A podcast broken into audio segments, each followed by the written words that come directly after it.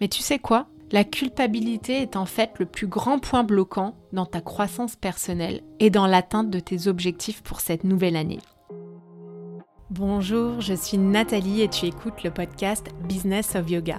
Si tu veux créer la carrière épanouissante dont tu rêves et optimiser tes revenus liés à ton activité, tu es au bon endroit.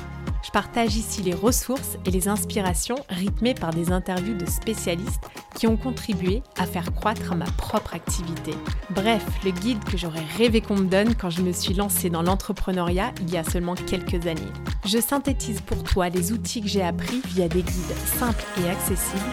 Et si tu passes à l'action grâce à une technique, un conseil ou une idée, alors c'est gagné. Tu peux suivre l'actualité du studio sur kine.yoga et pour un max d'infos sur les programmes et les lancements de notre école, abonne-toi au podcast dans la description de l'épisode. Bonne écoute. Hello à toi et bonne année 2024 Je suis très très très contente de te retrouver après une petite pause de fin d'année et j'espère que tu as passé un petit peu de temps qualitatif sur ces quelques jours fériés. Euh, aujourd'hui, je te propose un épisode un peu spécial parce que j'ai créé quelque chose pour toi. J'ai créé, et j'en suis pas peu fière, mon premier exercice de visualisation guidée spécial résolution de la nouvelle année que j'ai baptisé Manifeste. Je suis absolument fascinée à titre personnel par le pouvoir de la visualisation dans n'importe quel domaine de la vie. Hein. et c'est quelque chose que je pratique personnellement depuis des années et de manière assez naturelle et à ma sauce, hein, bien sûr. Et la raison pour laquelle je l'aborde aujourd'hui, c'est que parfois, la fin d'année, c'est toujours la course et on n'a pas le temps de se poser et de réfléchir à ce qui va se passer dans la nouvelle année. Euh, on bâcle un peu les, bonnes résolutions ou alors on se dit que c'est pas pour nous. Et moi, je trouve que cet exercice, il est très intéressant. Il m'a beaucoup aidé sur les dernières années et j'ai envie de partager ça avec toi. C'est vrai qu'au mois de décembre, il se passe toujours plein de choses. Enfin, moi, j'ai beaucoup de travail parce que c'est une période très intense professionnellement et à cela bah, s'ajoutent les cadeaux à acheter. Et tu l'auras compris, je suis pas du genre à chiller le 4 décembre en mode ça y est, c'est tout bon. Non, évidemment que jusqu'à la dernière minute, j'avais un colis au point relais à côté de chez ma mère au fin fond de l'Isère et un colissimo livré le 23 décembre. Après, honnêtement, j'ai pas vu le temps passer entre les repas de famille, les siestes, les enfants. Et tout d'un coup, bah, c'est le 2 janvier et j'ai toujours pas fait ce travail, pourtant indispensable pour lancer mon année dans la bonne direction. Parce que janvier, c'est le symbole du renouveau, d'une nouvelle année qui démarre, mais ce travail, il peut aussi être fait n'importe quand avec cette méthode. Tu peux écouter ce podcast n'importe quand dans l'année finalement. Cette méthode, elle sera toujours bénéfique pour relancer une nouvelle période. Et je te le garantis, elle est ultra simple et vraiment, elle m'a beaucoup aidé à titre personnel. Donc durant ce petit laps de temps là, entre fin décembre et début janvier, j'ai réfléchi, comme chaque année, hein, à mes objectifs. Et c'est vrai, moi aussi j'ai pensé à quelques bonnes résolutions, les fameuses, hein, les traditionnelles, les incontournables. Et j'ai tenu, même pas 12 heures, j'ai un peu honte. Allez, je vais te raconter l'histoire. Donc, euh, mais promets-moi de ne pas te moquer. Hein. Euh, donc je disais, après euh, des repas à rallonge assez riches et pauvres en vitamines, accompagnés bien sûr de chocolat et arrosés de bon champagne, mon mari et moi on s'est dit euh, le soir du 31, avant d'aller se coucher, que ce serait cool de faire le Dry January au mois de janvier. Alors si tu connais pas ça, c'est un phénomène assez répandu dans les pays anglo-saxons où on fait en fait une détox complète d'alcool au mois de janvier. Franchement, après le mois de décembre et tous les repas, on s'est dit que ça serait cool et que ça ne pourrait pas nous faire du mal. Ah, mais on s'est dit, c'est vrai, il y a l'anniversaire de Julien qui tombe en janvier, puis il y a l'anniversaire de la tati des enfants. Bon, ok, on fera une petite exception. Donc, ok, on se décide, go pour le Dry January. Et le lendemain à midi, on a trinqué avec ma mère et dans notre verre, bah, c'était pas de l'eau. J'ai eu comme un sentiment un peu familier de déception de moi-même et de ma bien pauvre volonté. Je me suis en fait sentie un petit peu nulle et incapable de décider quelque chose et de m'y tenir. Et c'est là que je me suis souvenu pourquoi j'avais arrêté depuis longtemps de prendre des bonnes résolutions et qu'à la place, j'utilisais la visualisation. Parce que quand les bonnes résolutions ne tiennent pas, c'est que ce ne sont pas les bonnes pour toi. C'est pas mal, non, cette petite phrase? Allez, je la répète. Quand les bonnes résolutions ne tiennent pas, c'est que ce ne sont pas les bonnes pour toi. Ça paraît simple, mais c'est tellement vrai. Moi, le Dry January, bah, ça n'a jamais été vraiment une volonté de ma part et je n'ai pas au final un mauvais mode de vie ou un besoin euh, de faire une détox. C'était pas vraiment une résolution qui me tenait à cœur. J'avais pas visualisé ce résultat-là pour moi et éprouvé un désir profond de réussir ce challenge. Ce serait bien, oui. Je le désire, non. Et peut-être que pour toi, c'est la même chose. T'as parfois pris des bonnes résolutions sans vraiment en éprouver le désir au plus profond de toi-même. Une autre chose que je voudrais soulever aussi dans cet épisode sur les résolutions, c'est que quand on désire quelque chose de nouveau, on va se retrouver dans une situation où on doit s'adapter à une nouvelle situation justement. Et l'un des éléments principaux qui va potentiellement nous bloquer est bien sûr notre propre jugement. Pour illustrer, j'ai envie de te poser une question. Combien de fois cette année est-ce que tu t'es senti stressé parce que tu n'avais pas mangé assez sainement? Ou que tu n'avais pas pratiqué autant que tu le voudrais sur ton tapis ou parce que tu n'avais pas arrêté de fumer finalement ou parce que tu n'avais pas fait preuve de régularité dans la routine que tu t'étais fixée. Bah, le stress, c'est un mécanisme de réponse de notre corps à des facteurs externes de notre environnement. C'est pas du tout pareil que l'anxiété qui, elle, est une émotion.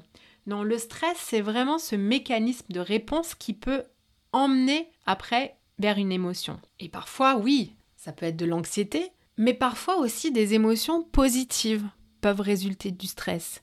Et ce sujet, il me passionne particulièrement et j'ai approfondi un petit peu mes recherches sur la question. Et le stress, en fait, c'est une échelle. Ça m'a absolument fascinée. Et j'ai découvert euh, plusieurs travaux différents sur le sujet, notamment euh, le travail de Hans Selye. Oui, c'est une échelle qui va du stress positif au stress négatif. Le stress positif, en anglais, bah, il l'appelle E-stress. Et le stress négatif, distress. Et je trouve que c'est assez rigolo si on veut faire un petit peu d'étymologie parce que E-stress, donc le préfixe E, vient du grec ancien et distress vient du mot ancien français cette fois-ci, déstress. Alors c'est pas du tout comme déstresser, hein, mais plutôt comme détresse. Autrement dit, le stress négatif. Bon, allez, assez d'étymologie parce que ce que je retiens pour cette nouvelle année, c'est que le stress est uniquement une question de perception. Une question de notre propre jugement. J'ai pas assez pratiqué sur mon tapis. J'ai pas mangé assez sainement.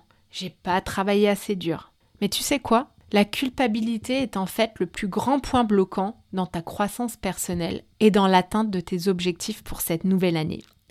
La culpabilité, c'est vraiment une histoire de perception. C'est ton propre jugement et il ne te sert pas du tout. Donc en 2024, pour ma part, je vais me focaliser sur ce que je désire profondément, d'une part, et deuxièmement, arrêter de stresser parce que je ne me suis pas tenue tous les jours à mes bonnes résolutions et je ne vais pas tout laisser tomber en me disant que c'est foutu parce que j'ai pas suivi ma routine. Oui, j'ai tendance à faire ça, et peut-être que toi aussi.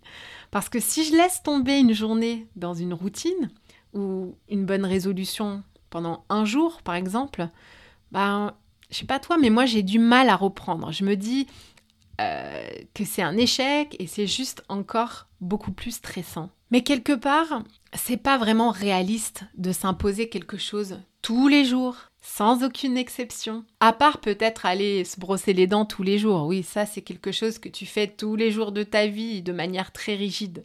Mais je crois que les résolutions, quant à elles, ne doivent pas être trop rigides pour qu'elles tiennent sur le long terme. Moi, j'avais démarré une superbe morning routine l'année dernière et avec mon déménagement, les travaux, ben, j'ai pas continué depuis septembre. Et vraiment, il y a deux manières de voir les choses. Un, c'est de se dire, je me sens vraiment mieux quand je fais ma routine.